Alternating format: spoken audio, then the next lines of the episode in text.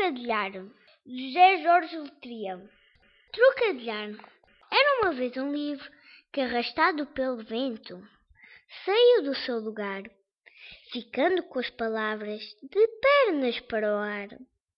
Entontecidas, passaram a querer dizer coisas que ninguém queria perceber. Saiu dos trilhos e perdeu-se em trocadilhos.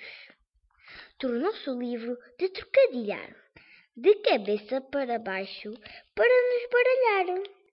De sentidos às avessas, no seu jeito de brincar,